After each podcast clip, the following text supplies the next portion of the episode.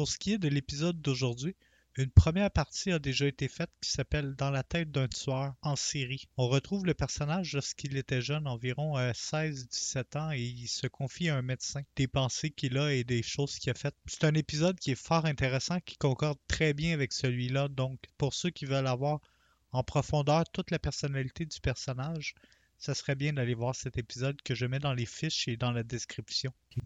Vers la fin de l'épisode, une partie assez gare où je reconstitue une scène de crime avec notre victime. Donc, pour ceux qui sont euh, sensibles, veuillez juste skipper cet endroit-là.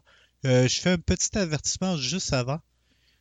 Donc, euh, je préfère vous avertir pour pas que vous soyez surpris à la fin, puis pour pas que vous vomissez partout parce que c'est assez difficile à entendre avec des effets spéciaux vraiment bien faits.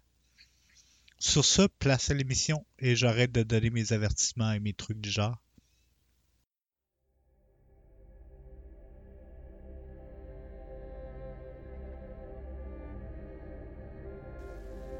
Je suis Sam, interne en chirurgie dans la faculté de médecine pour l'Université de Montréal.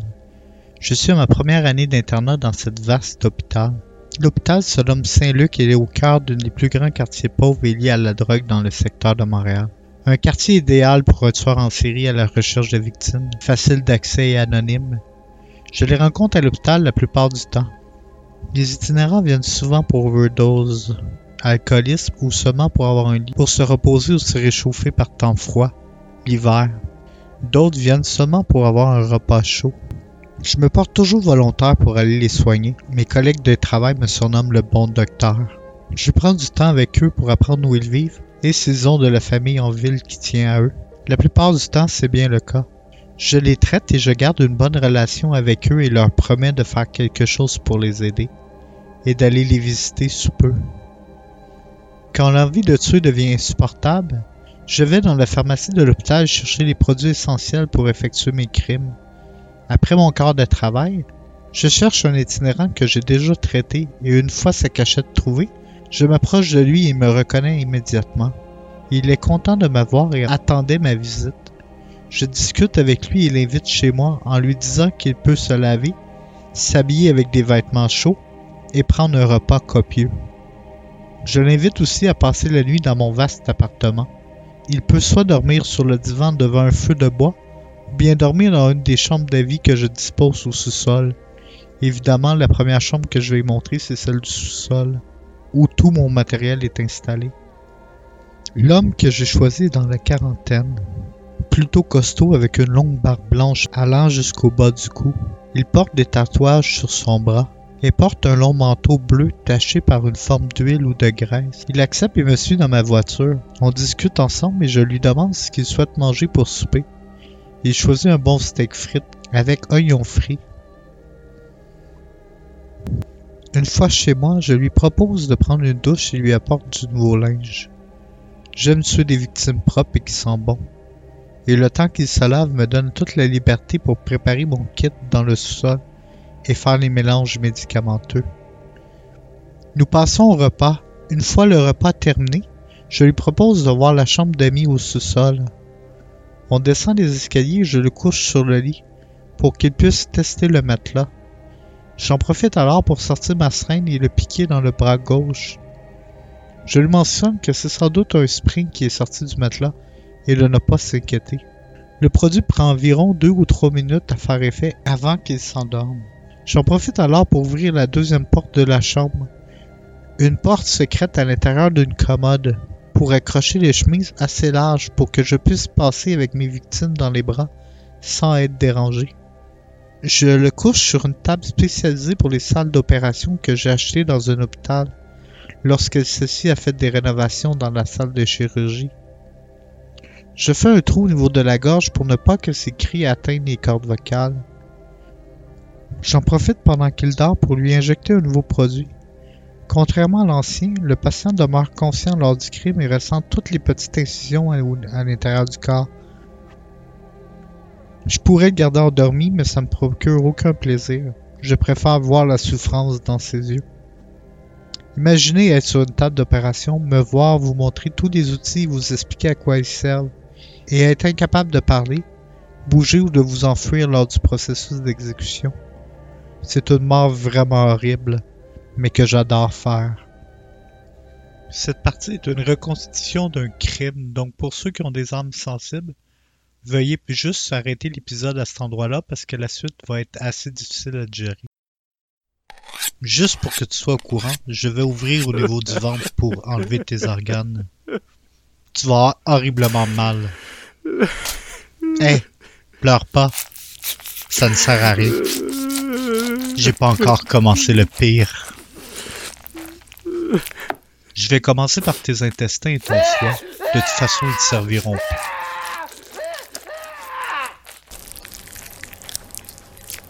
Tu vois, c'est une partie de ton intestin. J'adore ma vie, pas toi. Je vais maintenant ouvrir la cage thoracique. Tu vas voir, les bruits ils sont vraiment horribles. Je vais devoir cautériser les vaisseaux sanguins, il y en a beaucoup trop, tu perds beaucoup trop de sang. Tu vas probablement mourir trop vite.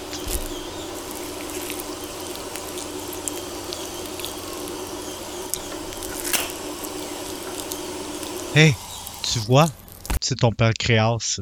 Lui non plus ne servira plus à rien.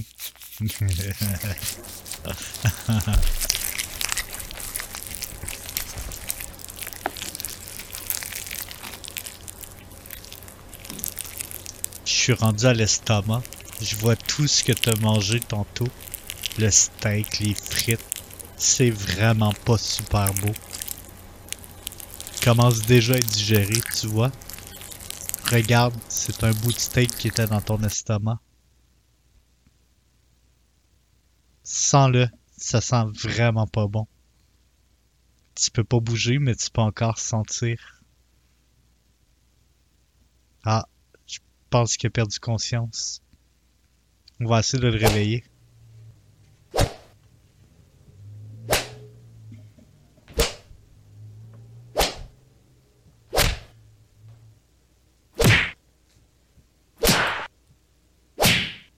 Ah, t'es revenu à toi. Attends, j'ai pas fini encore. On va encore avoir beaucoup de plaisir. Je vais enlever une de tes testicules maintenant. La gauche ou la droite?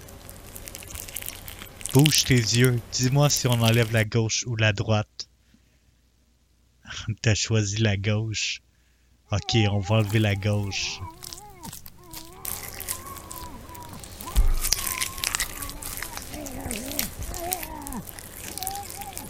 Ouais, continue à crier comme ça, j'adore ça. Tu me fais vraiment plaisir.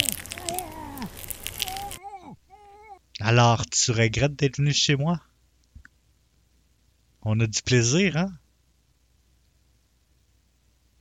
Tu vas voir, ça va être vraiment super. Pour moi.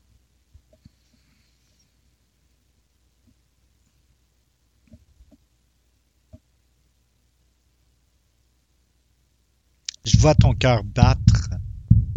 Tu l'entends-tu toi aussi?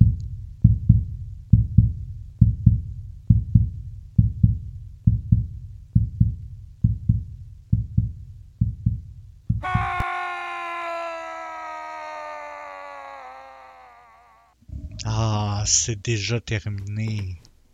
Normalement, ça dure plus longtemps. Il était vraiment pas solide, ce monsieur-là. Il était peut-être malade aussi. Avec le temps qui passe dans la rue, je vais devoir trouver une nouvelle victime.